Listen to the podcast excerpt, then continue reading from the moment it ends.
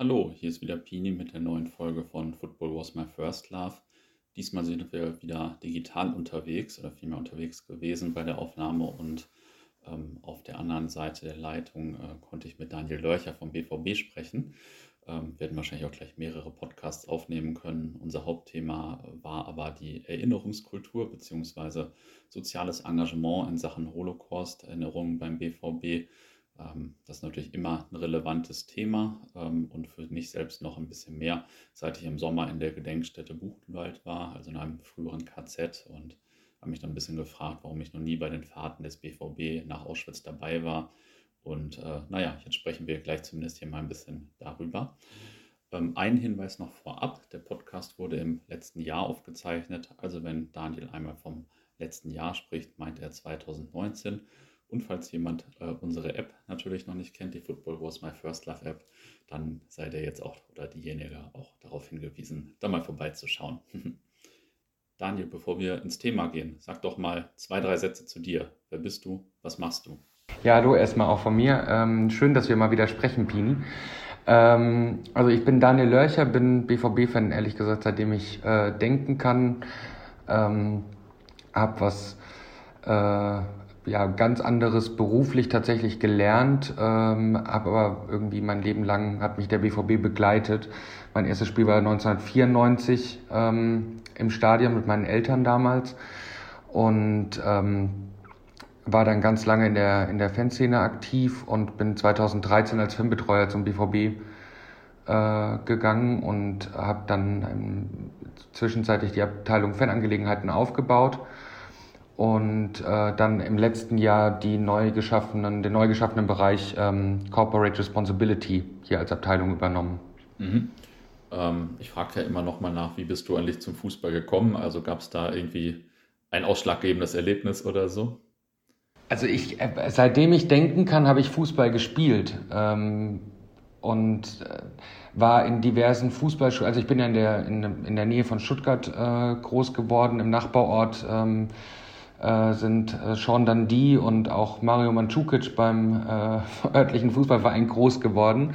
Mhm. Ähm, ich habe immer selber irgendwie äh, gespielt und ich glaube, ich bin tatsächlich zum BVB gekommen, weil der BVB damals erfolgreich war. Also das ist so die, die einfache ähm, Geschichte an der Stelle, nur mit dem Unterschied, dass ähm, bei uns das auch meine, meine Eltern und auch meine Schwester total gefesselt hat und ähm, als wir dann in der Saison 99, 2000 so ja, am Abstieg, abstiegsbedroht waren, ähm, hat vor allem meine Mutter damals getrieben zu sagen, so nee, jetzt, äh, wir waren immer dabei bei den Meisterschaften, beim Champions League-Finale in München und haben die ganzen Erfolge mitgemacht und jetzt müssen wir das Recht zu unserem Verein halten. Und damals sind wir als Familie von Stuttgart aus ähm, ja, 33 von 34 Spielen gefahren und haben den BVB quasi überall unterstützt und da hat das sich bei mir auch total verfestigt dann letztlich. Ja, das ist natürlich stark von da unten aus und dann mit der ganzen Family quasi. Also ja, ja immer nach wie vor faszinierend auf jeden Fall.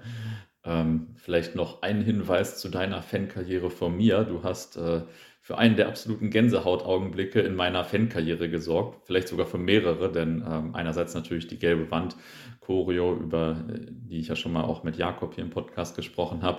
Ähm, ich meine jetzt aber die Ansprache zur 100-Jahres-Choreo. Ich erinnere mich, dass du da ähm, auf dem Platz warst und auch an die verstorbenen Borussen, die das Jubiläum nicht mehr erinnert, äh, nicht mehr erlebt haben, erinnert hast. Und ja, das war richtig stark. Da hatte ich eine richtige Gänsehaut, nicht nur wegen minus 19 Grad. Also Kompliment zehn Jahre später. Ja, vielen Dank. Ich habe das äh, äh, natürlich, äh, als, als ich es gelesen habe, auch nochmal, dass du das, ähm, oder beziehungsweise jetzt, wo du es auch sagst, muss ich sagen, ich habe den Moment gar nicht mehr so ähm, wortwörtlich präsent, weil ich immer noch äh, einfach mega überwältigt bin davon, diese Möglichkeit gehabt zu haben. Ne? So im, an dem. Geburtstag mhm. da in so einer zentralen Rolle irgendwie äh, ja was sagen zu dürfen. Und ich glaube, dann war es selbstverständlich und ich weiß auch, dass also bei, bei uns, bei TU damals, ähm, war ja auch der ähm, Tod von Marion äh, noch sehr präsent ähm, im Jahr 2009. Mhm. Das war ja noch ein paar Monate vorher. Ähm, weshalb das, glaube ich, auch durchaus der Situation so ein Stück weit geschuldet war. Aber ja, freu, also trotzdem freue ich mich auch, wenn du das so sagst. Ja, ich, also ich weiß nicht, wie viele Zuschauer von damals das noch so in Erinnerung haben, aber das war schon ähm, sehr bewegend auf jeden Fall. Ähm, ja, jetzt geht es heute ja um die Erinnerungskultur. Ich weiß gar nicht, ob das, äh, also ich habe den Begriff irgendwo aufgeschnappt, ich weiß gar nicht, ob das der richtige Begriff ist oder wie man das eigentlich gut bezeichnet. Ähm, also auf jeden Fall geht es ja um das ähm, ganze Engagement mit der Fahrt äh, oder den Fahrten nach Auschwitz, die ihr anbietet und ähm, ja, die ganze Beschäftigung mit der NS-Zeit. Und ähm, dann ist vielleicht die erste Frage, wie fing das eigentlich bei äh, Borussia an, dass ihr euch, ähm, war ja auch vor allem deine Initiative, so wie ich es wahrnehme, ähm, dass ihr euch damit beschäftigt habt. Denn ähm, ich erinnere mich noch so vor 15 Jahren, als wir das Boruseum gegründet haben und so, da war ähm, die Zeit jetzt noch nicht irgendwie sonderlich gut aufgearbeitet, meiner Meinung nach. Mhm.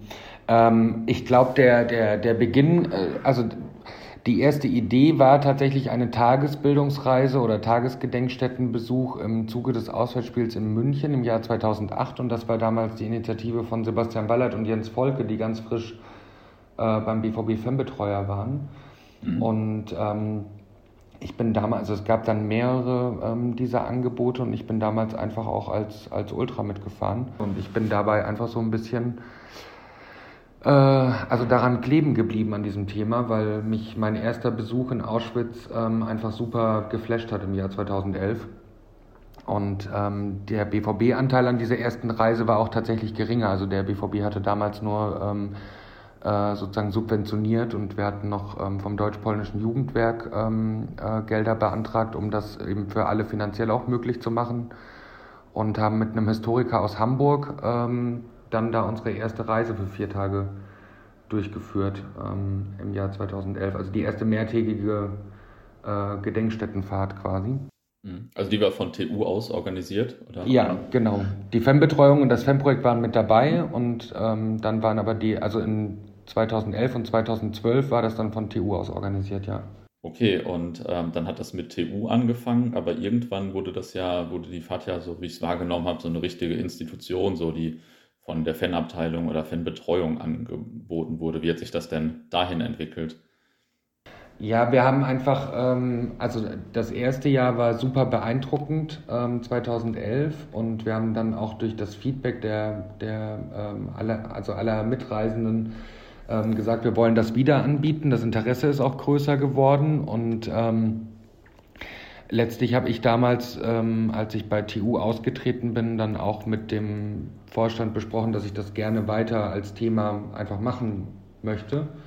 Und das passte dann auch mit dem Wechsel ähm, zum BVB, so dass wir dann gesagt haben, wir, wir schaffen da jetzt einfach größere Strukturen. Und seitdem hat sich das Programm eigentlich jedes Jahr verändert. Also es sind jedes Jahr neue Punkte dazugekommen. Wir haben uns irgendwie auch einfach, äh, also ich habe Fortbildungen gemacht zum Bereich Gedenkstättenpädagogik ähm, und habe mich einfach immer mehr mit dem Thema sozusagen auseinandergesetzt, ähm, was man anbieten kann, habe mir andere Projekte angeguckt.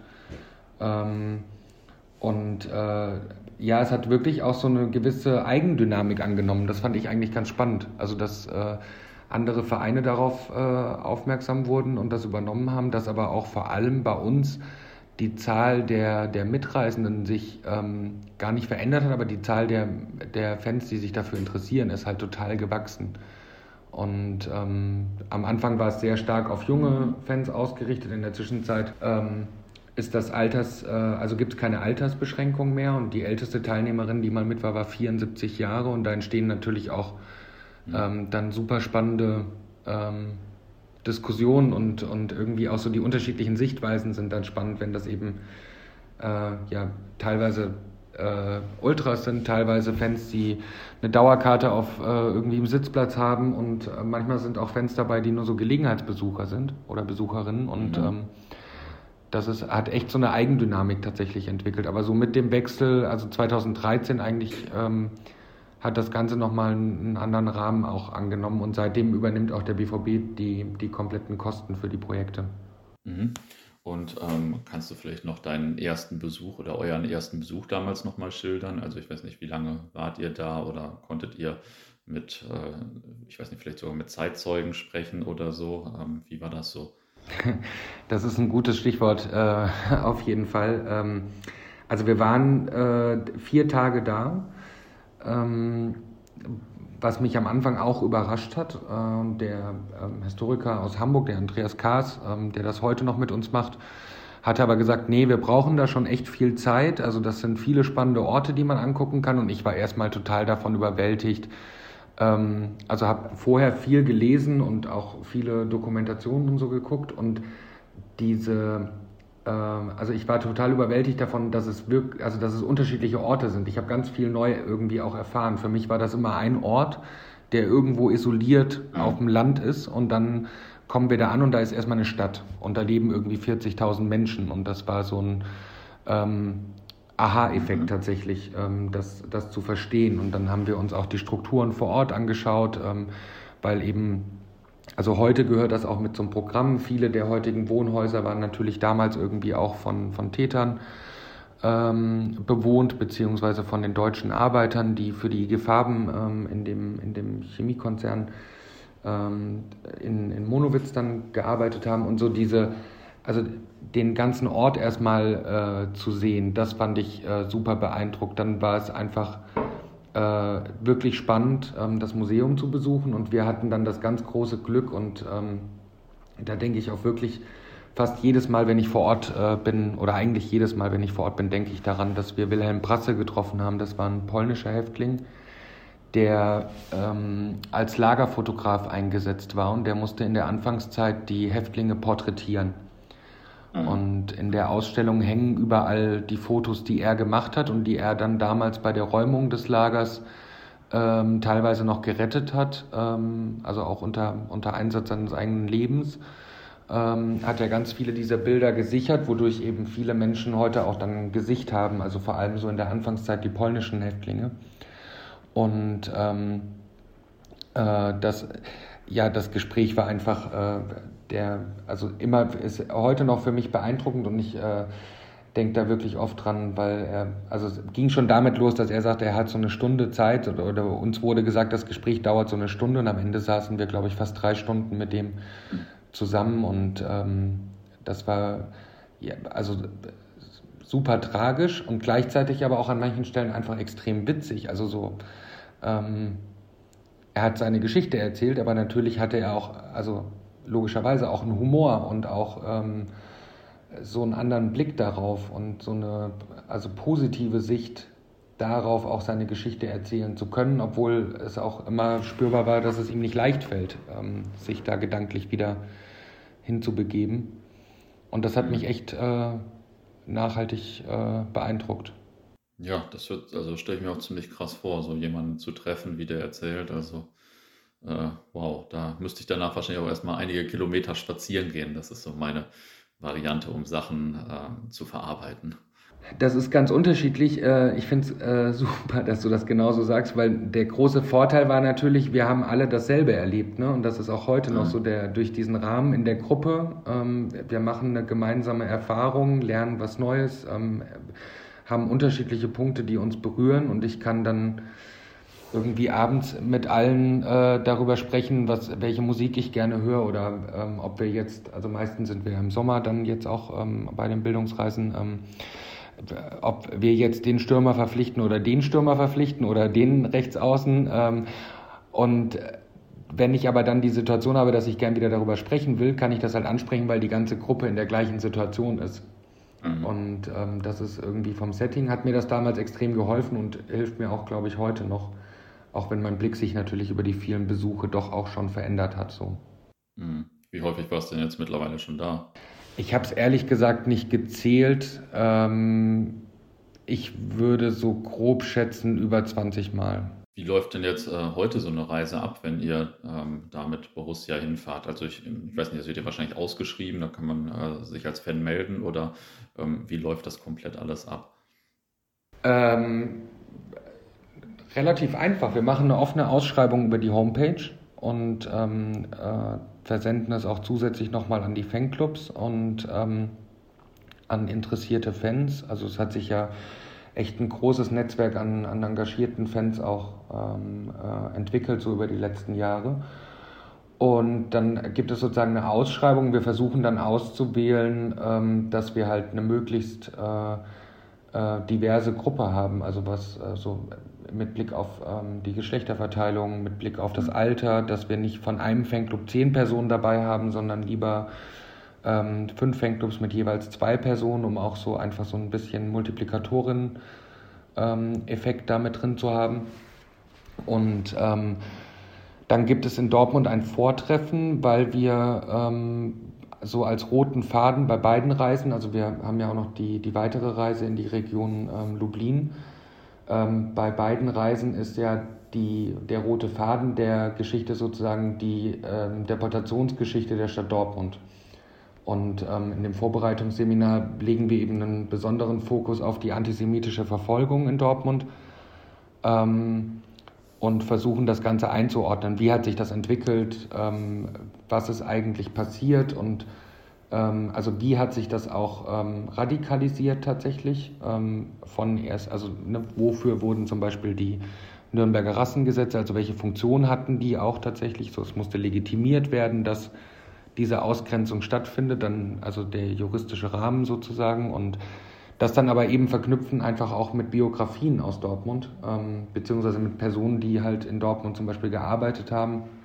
Ähm, da ist unsere zentrale Geschichte bei der Deportation nach Auschwitz auch die Geschichte der, der, der beiden Brüder Ernst und Hans Frankenthal, ähm, die eben auch erzählen, wie sie als Jugendlichen in der Kampfstraße ähm, gearbeitet haben, in der Werkstatt und ähm, dann später über den, ähm, über den Hellweg und über das Ostentor zum Südbahnhof gebracht werden. Und das ist dann schon auf einmal nicht mehr so abstrakt, und das versuchen wir sozusagen in diesem Vorbereitungsseminar ähm, herzustellen und auch so, also auch die Gruppe soll sich kennenlernen. Wir gehen ja schon dann sieben Tage auf eine ja, sehr bewegende Reise. Das heißt, es ja. ist irgendwie auch wichtig, dass alle sich vorher mal gesehen haben und ein Gefühl dafür haben, kann ich mir das in der Gruppe überhaupt vorstellen.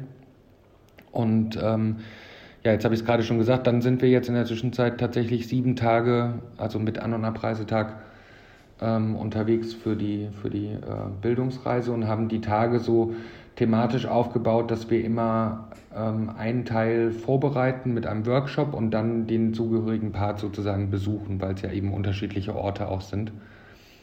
Und ähm, brechen dann dabei auch äh, so mit so Denkmustern auf. In Deutschland, ähm, ich habe es gerade gesagt, die Entwicklung der antisemitischen Verfolgung, was in Polen ja de facto so nicht stattgefunden hat, ähm, diese Entwicklung, sondern da war einfach Kriegsbeginn 39 und mit diesem Moment äh, gab es die Gewalt gegen ähm, die polnische Bevölkerung und vor allem auch die jüdische polnische Bevölkerung.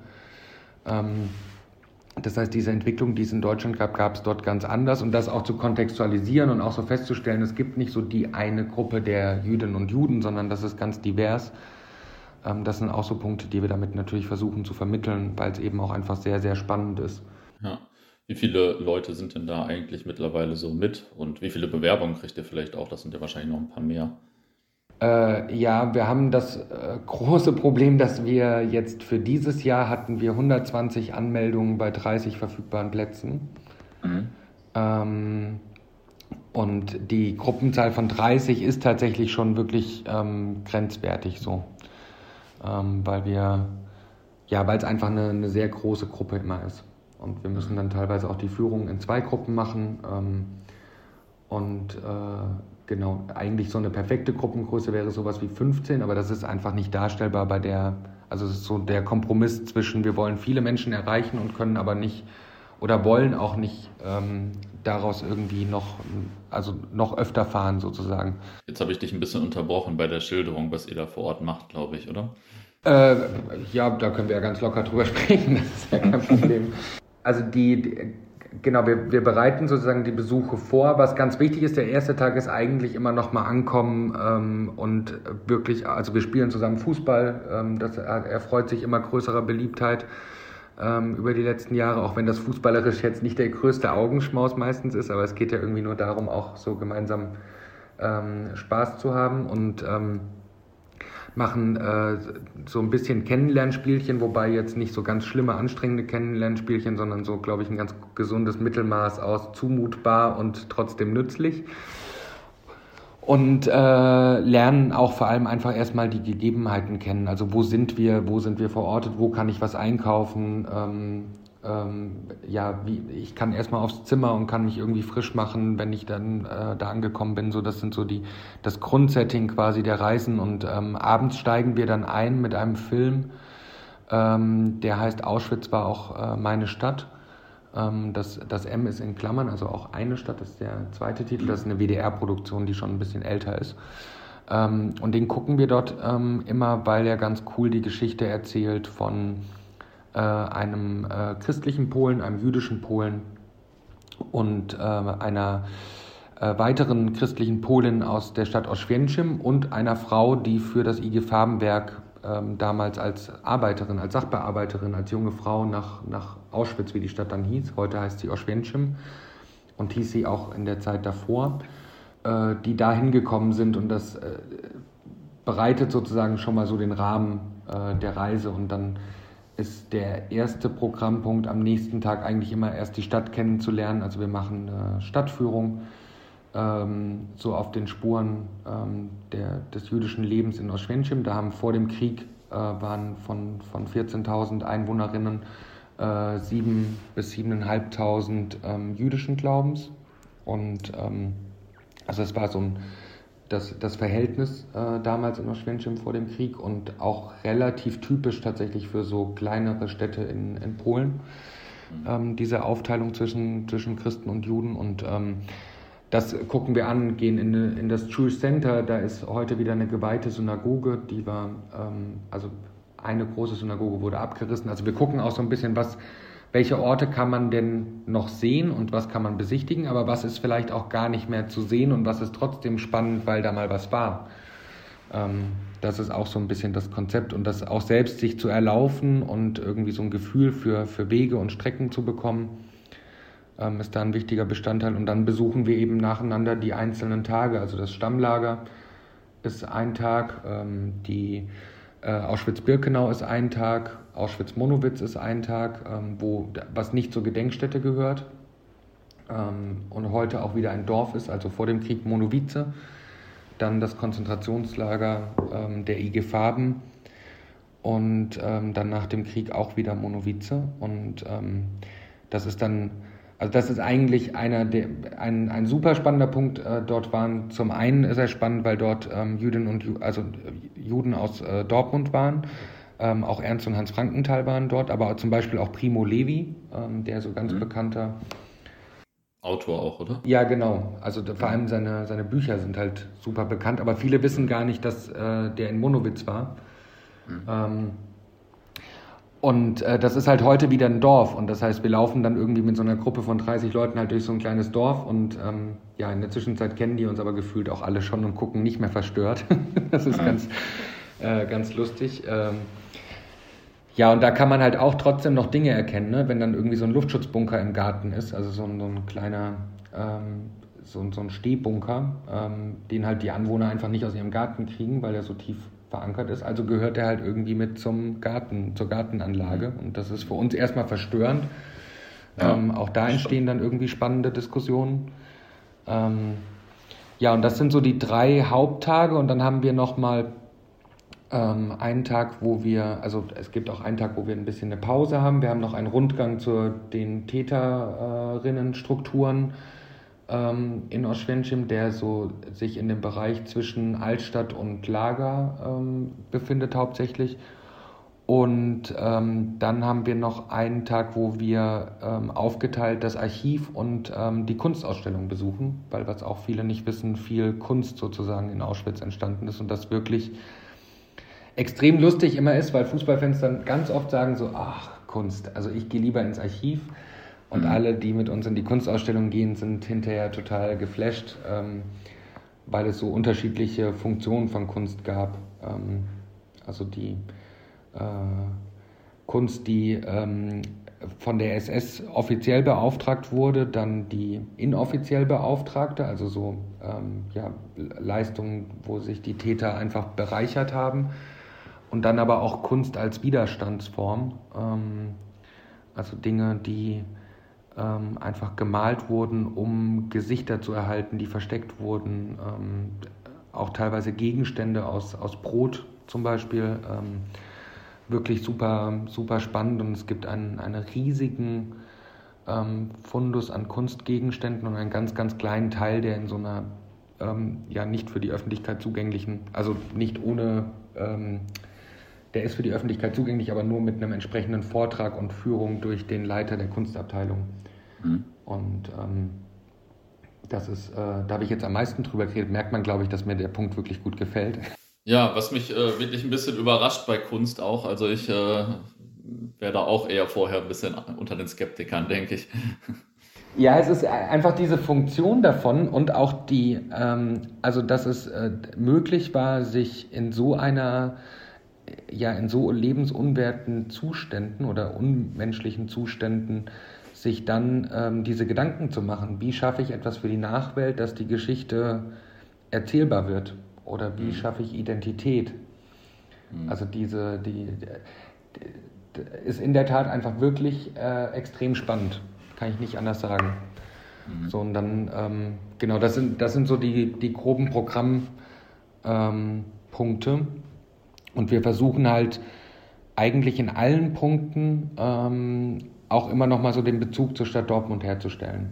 Also wenn wir in Birkenau sind, besuchen wir vorher die alte Rampe.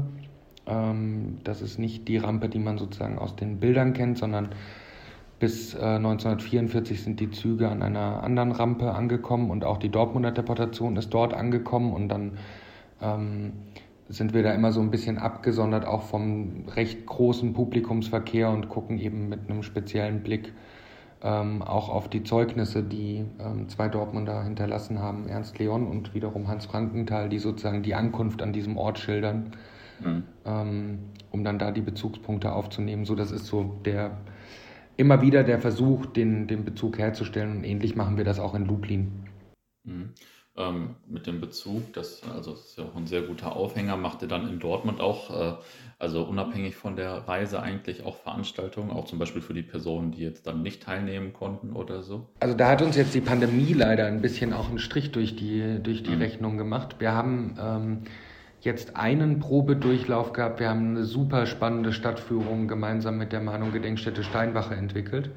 Mhm. Da geht es um die Gründungsgeschichte des BVB in der Nordstadt und die ähm, jüdische Geschichte ähm, in der Nordstadt. Also so eine Mischung aus diesen beiden äh, Themenbereichen, die man natürlich nicht getrennt voneinander ähm, auch sehen kann. So, es gab ja auch zum Beispiel Familie Orlean, ähm, eine jüdische Familie, die in BVB Magazin eine Werbung geschaltet hatte für ihr, für ihr Geschäft äh, 1926, die dann später mhm. Opfer im Holocaust wurden. Also das heißt, es gibt so diese Bezüge und ähm, darüber kann man eben auch, finde ich, immer sehr viel insgesamt lernen, weil es doch einfacher, also oftmals finde ich zumindest einfacher ist, auch das dann an so einem persönlichen Schicksal einzuordnen und dann über das große Ganze zu sprechen, anstatt das immer so als großes Ganzes erstmal hinzustellen. Ähm, mhm.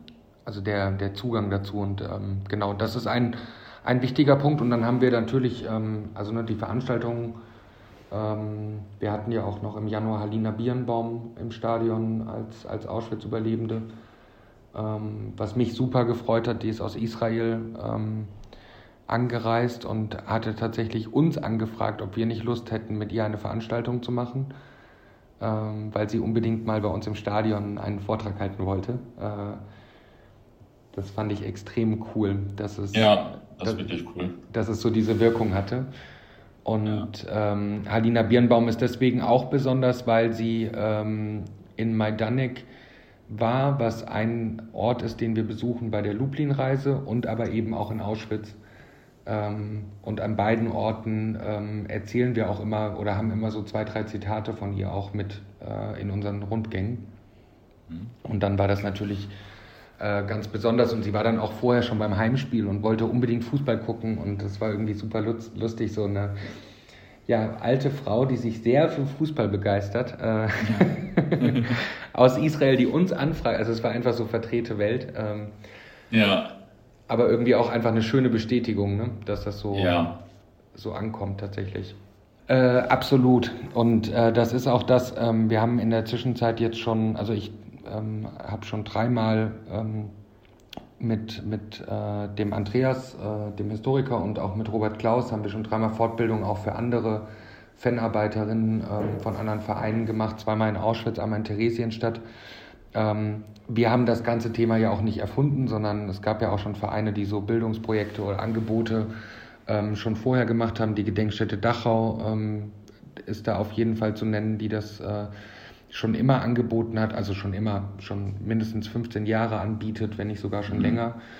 Ähm, das heißt, es gibt darum diese Bewegung, dass es wichtig ist, ähm, ja, sich zu erinnern und irgendwie auch so historisch-politische Bildungsarbeit zu machen. Ich glaube, der Fußball hat einfach ganz, ganz viele Vorteile. Also zum einen ist es so, dass äh, in dieser Gruppenkonstellation alle einen gemeinsamen, einen gemeinsamen Nenner haben und das ist der BVB. Und ähm, wenn wir alle nicht mehr wissen, worüber wir sprechen sollen, was eigentlich nie passiert bei den Reisen, dann ist da immer noch äh, diese gemeinsame Klammer Fußball und man kann darüber noch mhm. ganz, ganz viel reden.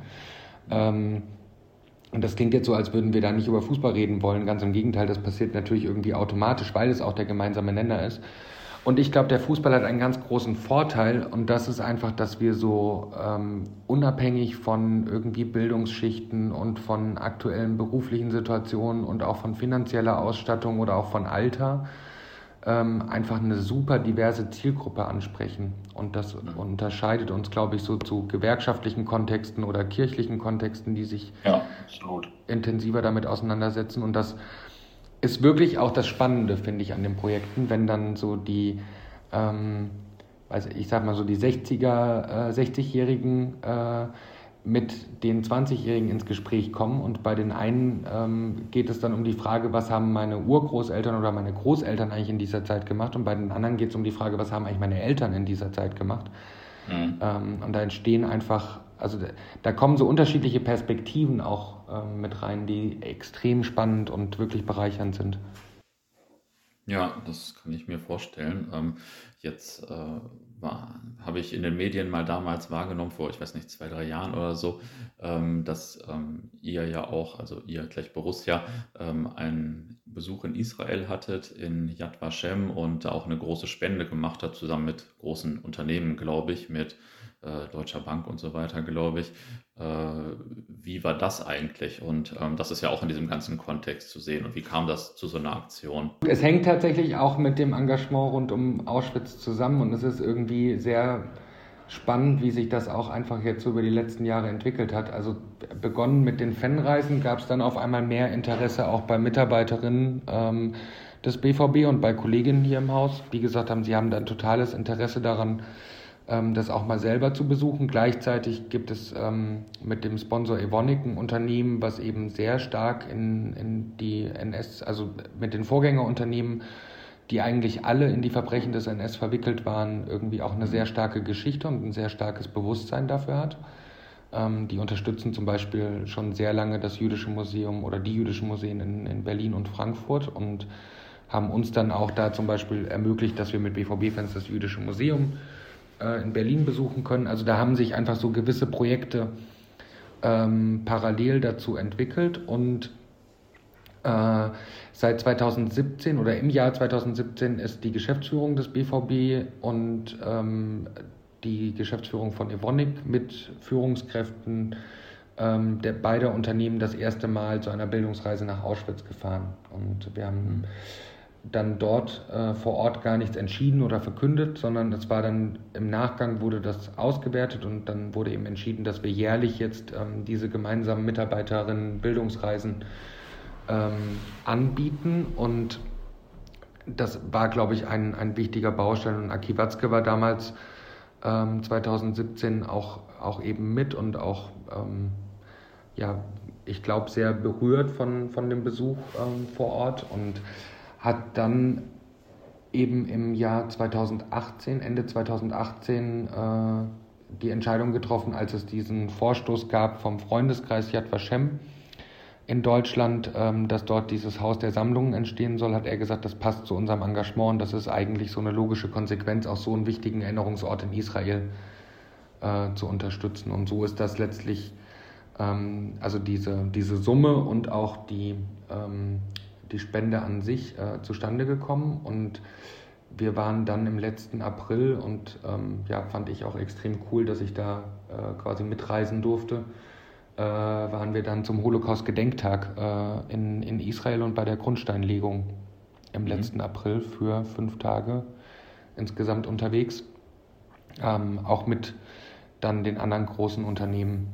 Und äh, ja, das war wirklich äh, extrem beeindruckend, muss ich sagen. Ja, das wäre ähm, eine meiner nächsten Fragen gewesen. Aber was ich natürlich auch noch sagen will, ist natürlich äh, ja auch beeindruckend, dass Aki Watzke da selbst so involviert ist und dann da mit war und so. Also in Auschwitz, das ist, äh, das ist ja schon krass. Ne? Also der hat ja wahrscheinlich auch sonst viel zu tun, denke ich.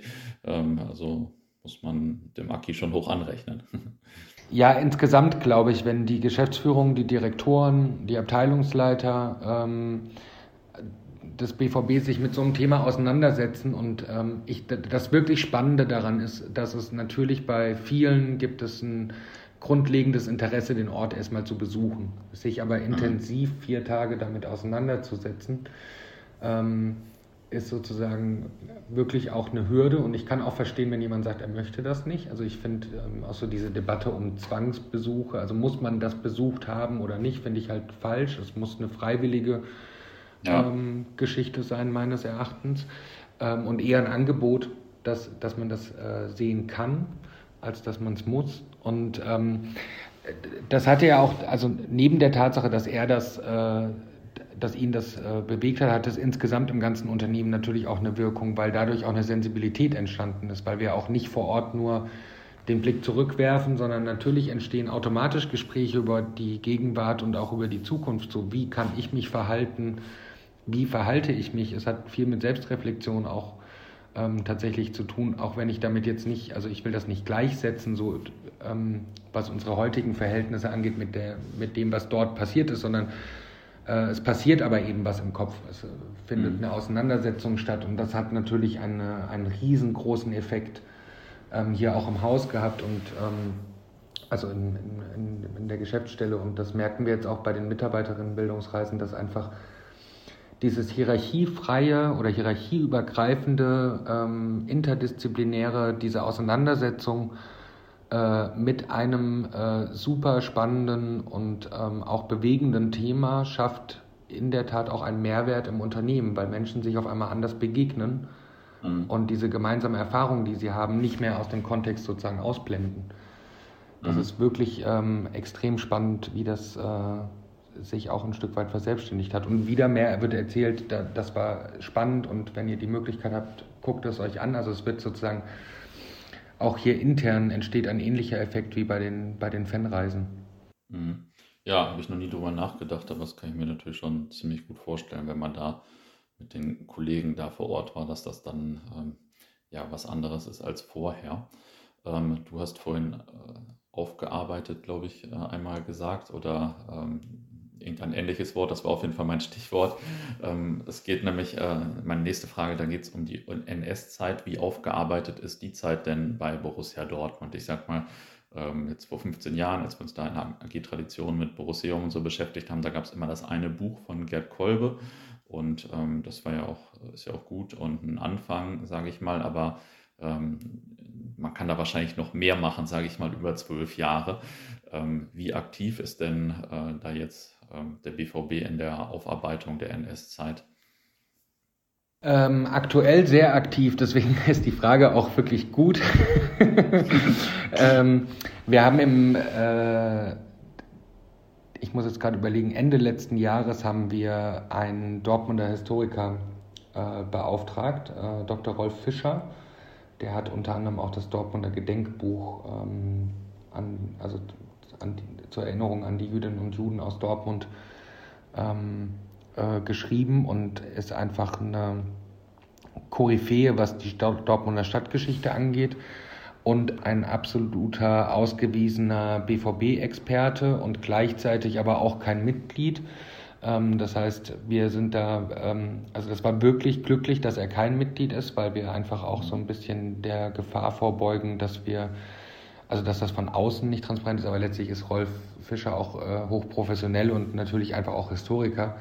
Mhm. Ähm, und wir, also der ist beauftragt worden, das jetzt nochmal wissenschaftlich aufzuarbeiten und hat ähm, mit einer Kollegin zusammen äh, zum Beispiel alle Dortmunder äh, Zeitungen durchgeguckt und hat erstmal nach Spielernamen geforscht und hat dann über diese Spielernamen ähm, versucht auch herauszufinden, also kann man die Personen genau identifizieren, ähm, wo haben sie gewohnt und so weiter. Also hat es wirklich in so eine, so eine Grundlagenrecherche gegangen, ähm, hat sich jetzt zu den ganzen äh, bekannten Personen ähm, auch die Entnazifizierungsakten und auch weitere Archive angeguckt. Also ich kann da gar nicht so ins Detail gehen, weil ich ehrlich gesagt selber gar nicht so genau weiß, wo er überall war.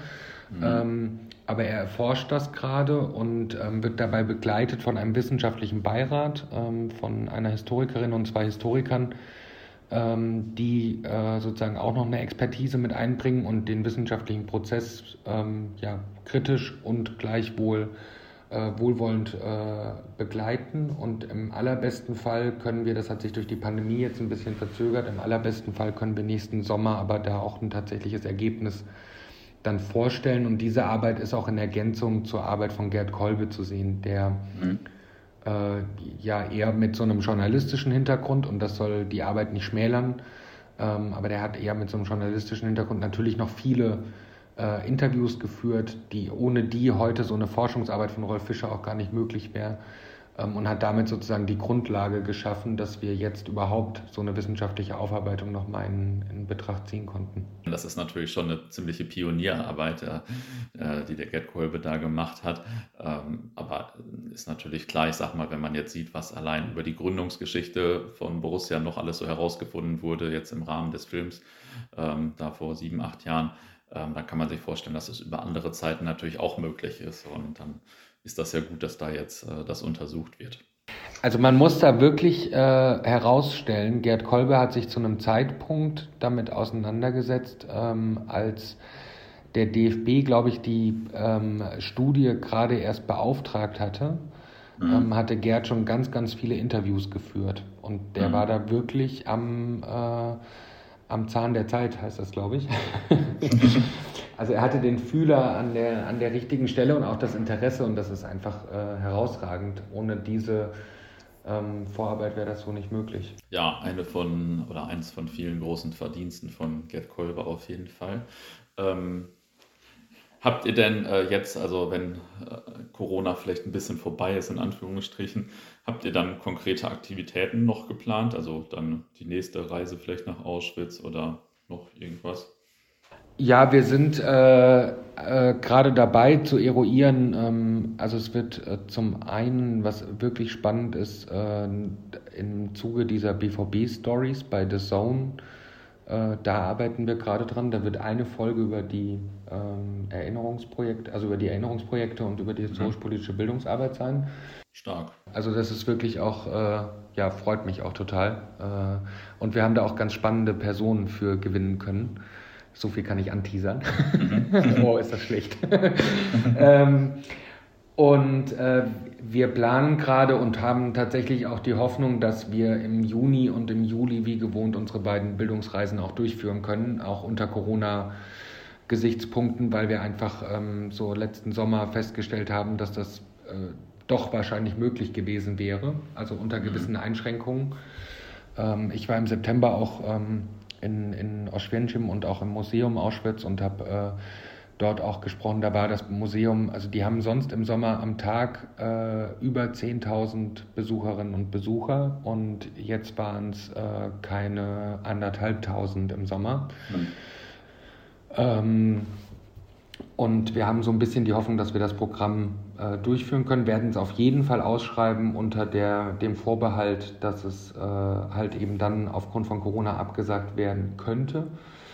Ähm, und wir sind leider um ein Jahr ausgebremst, aber wir haben auch tatsächlich Überlegungen oder Planungen, dass wir ganz gerne was anbieten wollen in Richtung Israel, was dann nochmal einen deutlich äh, geringeren Bezug zur Geschichte haben wird. Also natürlich auch mit einem Besuch in Yad Vashem. Das ist einfach, finde ich, selbstverständlich. Den Ort muss man, sollte man gesehen haben, wenn sich die Möglichkeit ergibt und äh, wollen aber dort auch mit dem Fanclub vor Ort ähm, äh, was machen und ähm, ja eben auch zur, zu Israel heute ins Gespräch kommen und auch zu Antisemitismus heute ins Gespräch kommen, aber eben auch so den, den Bogen einfach weiterspannen. Und ähm, das sind so die, die Hauptanliegen ähm, gerade. Und daneben drumherum entstehen irgendwie ganz viele Sachen. Wir äh, schreiben gerade an Guidelines zur Bekämpfung von Antisemitismus im Fußball gemeinsam mit dem Anne Frank Haus Amsterdam. Das ist ein von der EU gefördertes Projekt, was auch jetzt im September zum Abschluss kommen wird. Und ähm, arbeiten gerade mit den Bad Arolsen Archives, das ist das größte Archiv ähm, zu, also mit Personen, die haben von über 20 Millionen ähm, Kriegsgefangenen äh, oder Kriegsopfern ähm, Personendaten im Archiv und ähm, haben auch so ein ganz spannendes Projekt, wo man selbst auch so Sachen digitalisieren kann. Also man kann dort auch in dem Archiv von zu Hause aus mitarbeiten und dabei helfen, das Archiv zu digitalisieren. Und mit denen schreiben wir gerade auch an so einer Handreichung für äh, biografische Ansätze in der Arbeit im Fußballkontext. Also wir haben ganz, ganz viele Projekte tatsächlich und äh, es wird auf gar keinen Fall langweilig und bleibt auch super spannend. Also es ist äh, mhm. wirklich auch äh, ja, weiterhin extrem spannend, auch so diese Verbindung zu haben, so zwischen Fußball und diesem Thema. Ja, hört sich auf jeden Fall nach einigen Ideen an und ähm, einmal kann ich noch unterstreichen, was du gesagt hast. Also wenn man die Möglichkeit hat, sich Yad Vashem anzugucken, dann äh, sollte man das tun. Ähm, vor dreieinhalb Jahren oder so hat ja mal Borussias A-Jugend äh, in Israel gespielt und wir waren da dann im Rahmen einer Rundreise, die wir anlässlich des Spiels gemacht haben, halt auch dann in Yad Vashem und das war natürlich schon äh, ziemlich beeindruckend alles. Also kann man schon gut besuchen.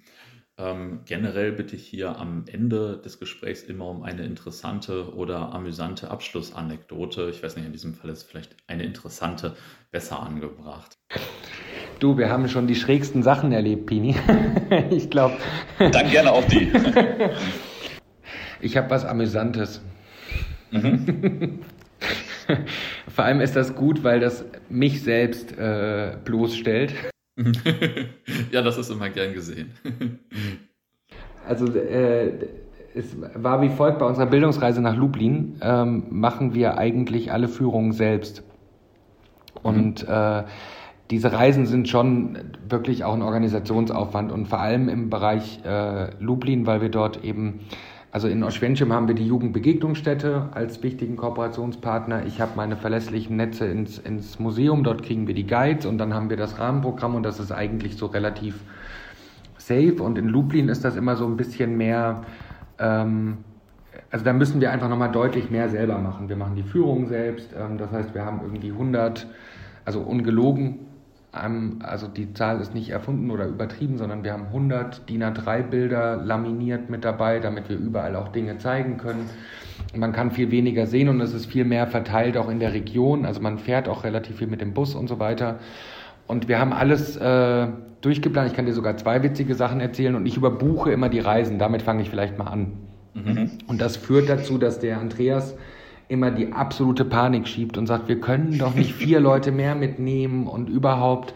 Ähm, und das hat aber bisher immer funktioniert. Also bisher war es immer so, dass irgendwie am Ende dann äh, Leute abgesprungen sind. Und ich habe mich einfach ehrlich gesagt darauf verlassen. Das war alles eingetütet, so zwei Monate vorher. Dann gab es noch mal ein paar kurze Rückfragen.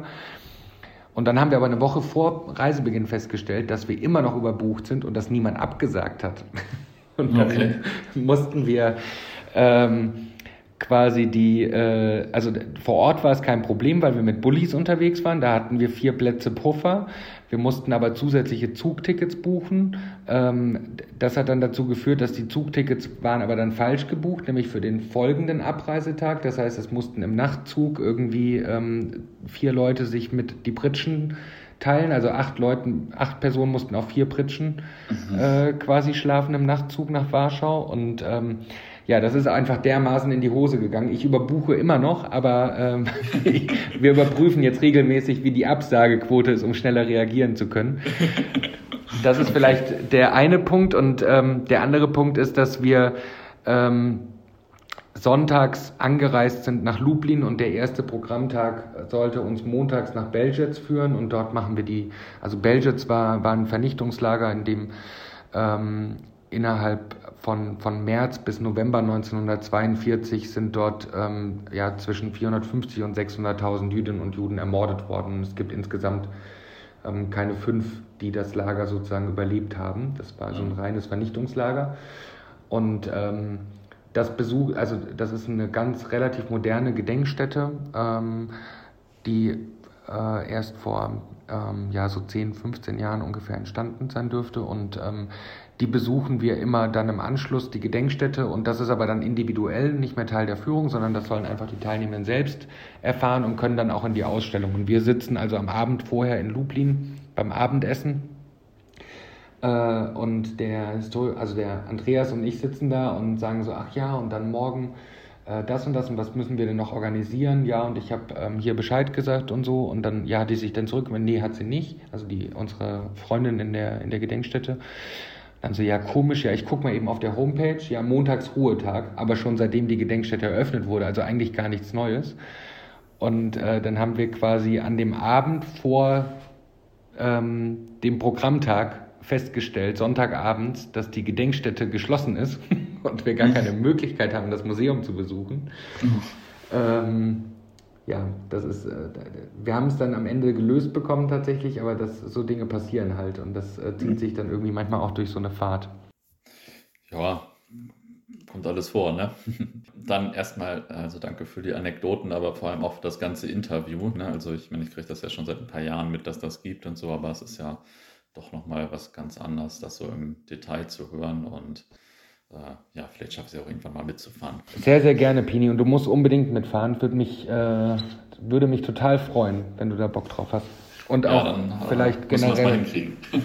auf jeden Fall und vielleicht auch generell an alle, die zuhören, die Einladung, ähm, dass wir uns immer freuen über Anmeldungen, über interessierte Fans, die äh, teilnehmen wollen wenn es nicht die Bildungsreise ist. Wir können übrigens Bildungsurlaub bescheinigen für Menschen, ah. die in NRW arbeiten. äh, wichtiger Hinweis an der Stelle. Ähm, dann aber vielleicht auch zu Projekten hier in Dortmund. Mhm. Ja, also äh, irgendwann wird das bestimmt mal klappen und äh, der ein oder andere Hörer oder die eine oder andere Hörerin ist jetzt bestimmt auch noch mal vielleicht darauf aufmerksam geworden. Das äh, würde uns natürlich sehr freuen hier. Auf jeden Fall. Danke dir, ne? Vielen Dank, Pini. Ja, das war das Interview mit dem Daniel. Ähm, ja, ich hoffe, ihr hattet viel Spaß beim Hören. Ansonsten natürlich immer noch die Einladung, in der Football Was My First Love App mal ein bisschen zu stöbern, da wir da natürlich auch sehr viele spannende Podcasts haben und auch immer noch mehr dazukommen. Bis dahin.